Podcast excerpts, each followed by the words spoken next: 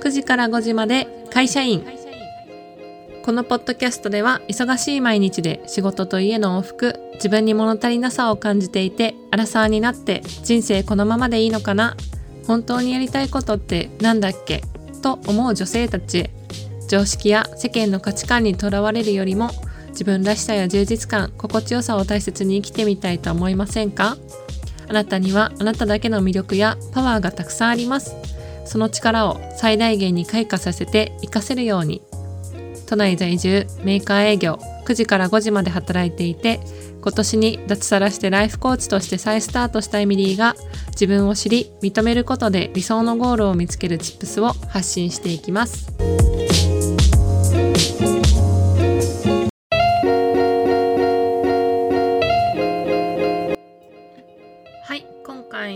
エピソードは成長する人の特徴ということとあとは2022年のギフトについてという話題でお話ししたいと思います。はい。まずはじめに今交流会のご案内をしてます。あの12月10日にですね私のあの初めてのオフライン交流会の募集を開始いたしました。あの場所はですね東京都内で考えていてあの日時は12月10日の2時から午後の2時から開始をしていま開始を予定しています。それでですねおしゃれなカフェであの軽食だったりあとはジュースを飲みながらあのお茶の時間をですね楽しいワークと一緒にあの皆さんで交流会をしたいと思っているなと思ってます。で募集は11月30日までで限定5名様の募集になります。ちょっとオフライン初めてっていうこともあってであの楽しくねクリスマスのシーズを楽しめるような季節感も味わえるイベントにしたいと思うので気になる方は是非あのチェックしてもらえると嬉しいです。あの概要欄の公式 LINE から応募だったり詳細のコメントを送っていただければ私の方からお返事させていただきます。はい。で今回の本題なんですけれども成長する人の特徴っていうこととあとは2022年のギフトについてっていうお話をしたいと思います。はい。あのきっかけは交流会のお知らせをしていて今回の交流会のテーマが2022年のギフトを振り返るでギフトっていうのは今年ね自分が受け取ったものをあのみんなでねどんなことが自分でできたかとかどんな成長できたかあとはあの自分がね周りからしてもらったことの温かさとか愛に気づくっていうことをあのギフトって呼んでるんですけれどもあのそれをねみんなでしていきたいなと思ってこのテーマを取ろうと思いました。で私あの振り返りってすごい大切だと思っていて今回の交流会のテーマはあのその大切なね振り返りを皆さんと一緒にしたいと思ったんですよ。なんで振り返りが大切なのかっていうのをちょっと今回のエピソードではお話したいと思うんですけどあの振り返りが何で大切なのかとあとは振り返りができないとどんなことになるのかっていうのをちょっとまず初めにお話ししたいと思います。はい振り返りができないあの過去ね私も振り返りができなかった時っていうのがあってそういう時ってすごく苦しくてなんでこんなに疲れるんだろうっていう風にあの会社とか人間関係でもすごく思ってたんですよ。でとにかくあの頭に思い浮かんだ行動をがむしゃらにやってみたりとかあとはね自分がなんかあの何をしたらいいのか分からなくて悩んでる時間っていうのがすっごい多かったなっていうのをちょっと思い出したのでこのエピソードを撮ろうと思いました。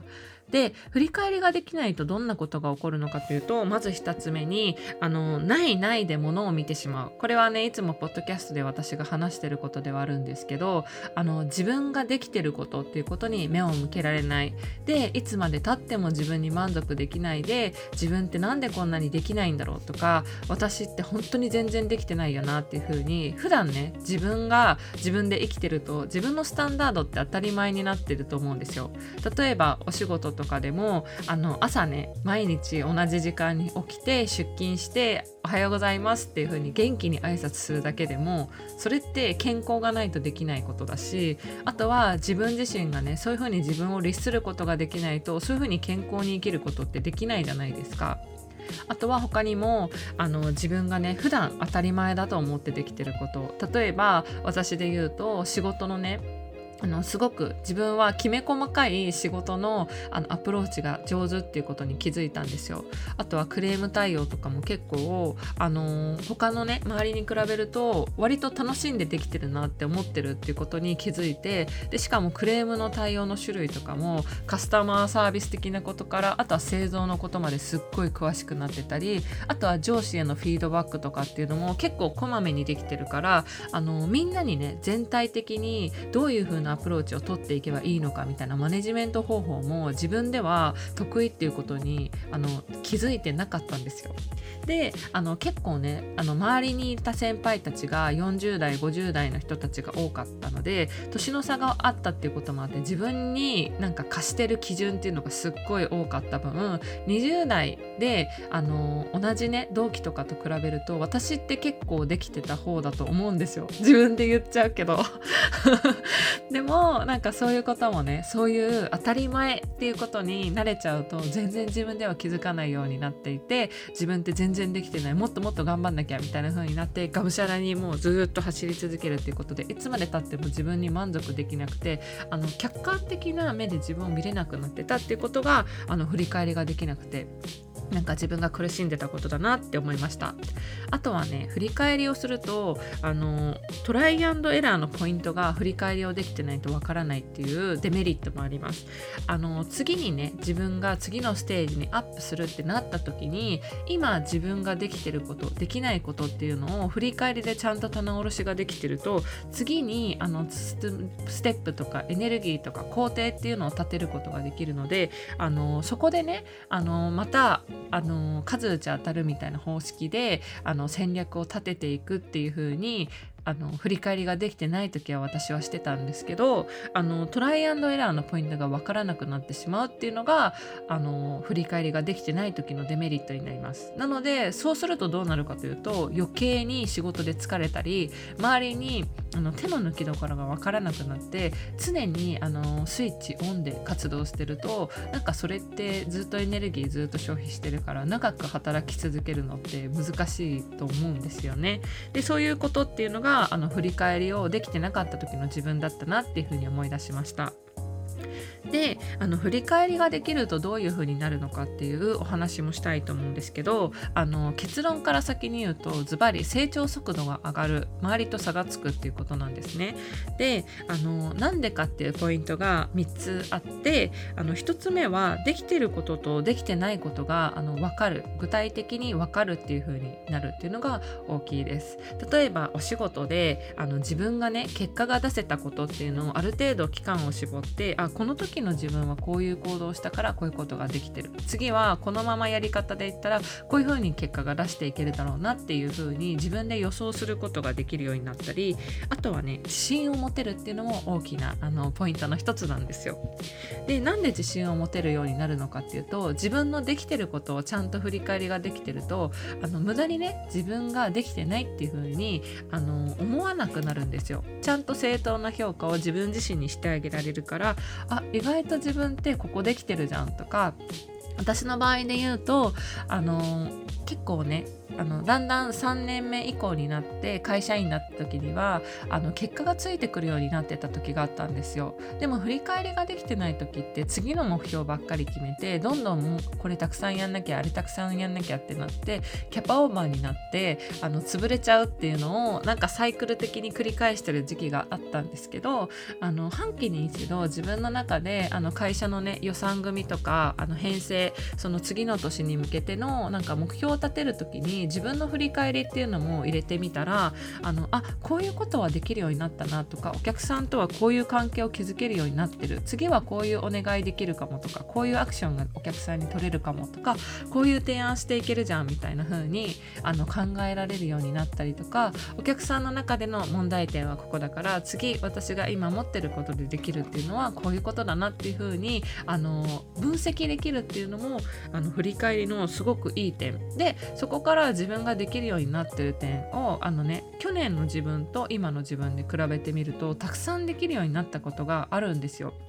でね私がすごい最近めちゃくちゃあのポッドキャストで話してるあのキャバ嬢の社長の相沢エミリちゃんの YouTube にハマってるっていう話をしたと思うんですけど相沢エミリちゃんの回答で好きな言葉があって悩んでるってことは毎日何かしら頑張っていることって言ってたからなんかその悩みがあるっていう状況に対してネガティブに捉えるんじゃなくてそれはその、ね、悩みを持ってるのは自分が頑張ってる結果なんだよっていうふうに認められるようになるとすごくあのの自分もね心が楽になりますよね。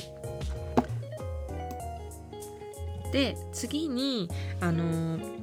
そのね自信を持つとどんないいことがあるのかっていうのもプラスでちょっとお話ししたいことがあって不安から来る決断をしなくなる誰かに好かれるための決断をしなくなるっていうのもあのいい点だと思いました。あの例えばね自分に自信がなくて否定的な時って誰かに好かれようとか誰かに評価されたいなと思ってする決断を私はしてたんですよ。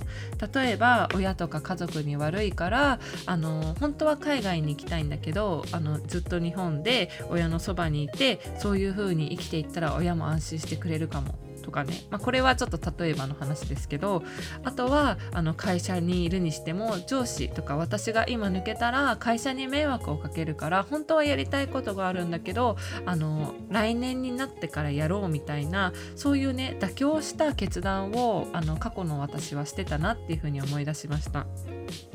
でもちゃんと振り返りをすることによって今いる自分の位置から自分が行きたいゴールに行くためには今こういうアクションを取っていくといいだろうなっていうところとか自分自身のあの対話ができていると心に従って納得した選択っていうのをしていけるっていうことがあの振り返りの良さになるんですね。はい、であのこのね心に従って納得した選択ができるっていうのは誰かに嫌われないためにする選択とかじゃなくて自分の心が本当にやりたいなとかあの心が喜ぶようなね自分が納得した選択をしていけるっていうのが振り返りをすることによって得られるあの良さなんじゃないのかなって私自身の経験を通して思ったのでちょっとこれをシェアしたいなと思思いました。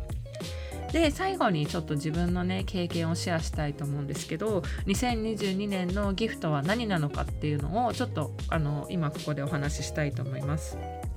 1つ目はあの前回のエピソードでもお話しした通りあの開始ポッドキャストをね100回目まで続けることができたっていうのが一つの大きなあのギフトです。ギフトそうなんです。で私のねその力だけではなくてやっぱり聞いてくださっている方だったり感想を送ってくださる方のあったかいその気持ちがあったこそからこそ続けられた。でそういう人たちと出会えたっていうのがこのポッドキャストだったので私の大きなあの今年のね大切な宝物だったなっていうふうに思いました。であのやっぱりポッドキャストも会社をやりながら続けてた時もあったし誰も聞いてくれないだろうなって思いながらなんか最初のうちはやってたんだけどだんだんだんだんだん聞いてくださる人が増えていってなんかねあの半ばには今年の半ばには Amazon のそのミュージックのランキングに上がったりとかバチェロレッテシリーズでねちょっと抜粋してもらったりとかいろんなこう自分がやってきた結果とかっていうのも目に見えて分かる瞬間っていうのがあってすごく素敵なギフトだったなっていうふうに思い出しました。で2つ目は会社を辞めたことあとは休職したこととかっていうのも大きなことでしたね。あの今年のギフトとしてあげてるんですけどその過去の私っていうのはあの休むことっていうのを自分に対してすごく罪悪感を持っていたりとかなんか自分がね生きてるだけですごく悪い気持ちになって誰かを傷つけてたり不幸せにしてるんじゃないのかなって思いながらこう生きてたから何か休むとか誰か自分のことを優先してなんかこうその時間ね自分とじっくり向き合うっていうかあとは療養に専念するっていうのもなんか過去の自分だったらできなかったことなんですけどコーチングとかあとはねその仲間に出会うことによってて自分が本当にしたいことって何だろうっていうふうにやっぱり私は海外に行きたいなとかやっぱりコーチングで頑張りたいとかあとはねその病気を治すためにもあの療養に専念したいなっていうふうに不安があったけどやっぱり決断をできたっていうのは今年のすごく大きなギフトだったなっていうふうに振り返った時に思いました。で当時はすごく不安だったし将来どうなっちゃうんだろうとかお金なくなったらどうしようとかってすごい考えながらあの決断ね踏み切れない時もあったんですけどよく今こう実際行動してきた今って全然後悔って全くなくてむしろあの決断して行動してよかったなっていう風に自分自身ですごく納得できてるっていうことがあの今一番の大きなギフトかもしれないです。なのでぜひですねこういった振り返りをあの交流会でもですねやっていきたくてあとは2023年に向けてあのこれからのねあのアクションっていうのも取っていけるようなあのすごい楽しいあの企画にしたいと思うので是非興味のある方はオフラインのイベントにも参加してもらいたいなっていうふうに思います。はい、であのオフラインのイベントはですね11月30日までの募集になるのでぜひですね公式 LINE また Instagram の方から興味がありますよっていうふうにご連絡いただければ嬉しいです。あの限定5名のあの企画なのでですね今後やっぱりちょっと私自身もオフラインが初めてっていうのとあとはですね今後海外にあの行くっていうのも考えてるのでなかなかオフラインのイベントっていうのはできないかなっていうふうに考えてるのであのぜひですねこの機会を逃さないようにあの一緒に楽しい時間を過ごせたらいいなと思います。それでは次のエピソードでお会いしましょう。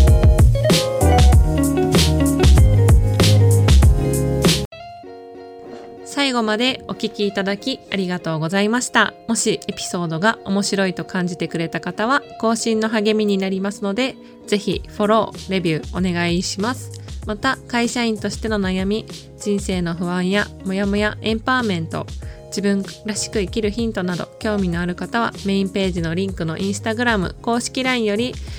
リクエスト応援メッセージをいただけるととっても嬉しいです。そのままで素敵なあなたが自分らしく心地よい素敵な一日が過ごせますように次のエピソードでお会いしましょう。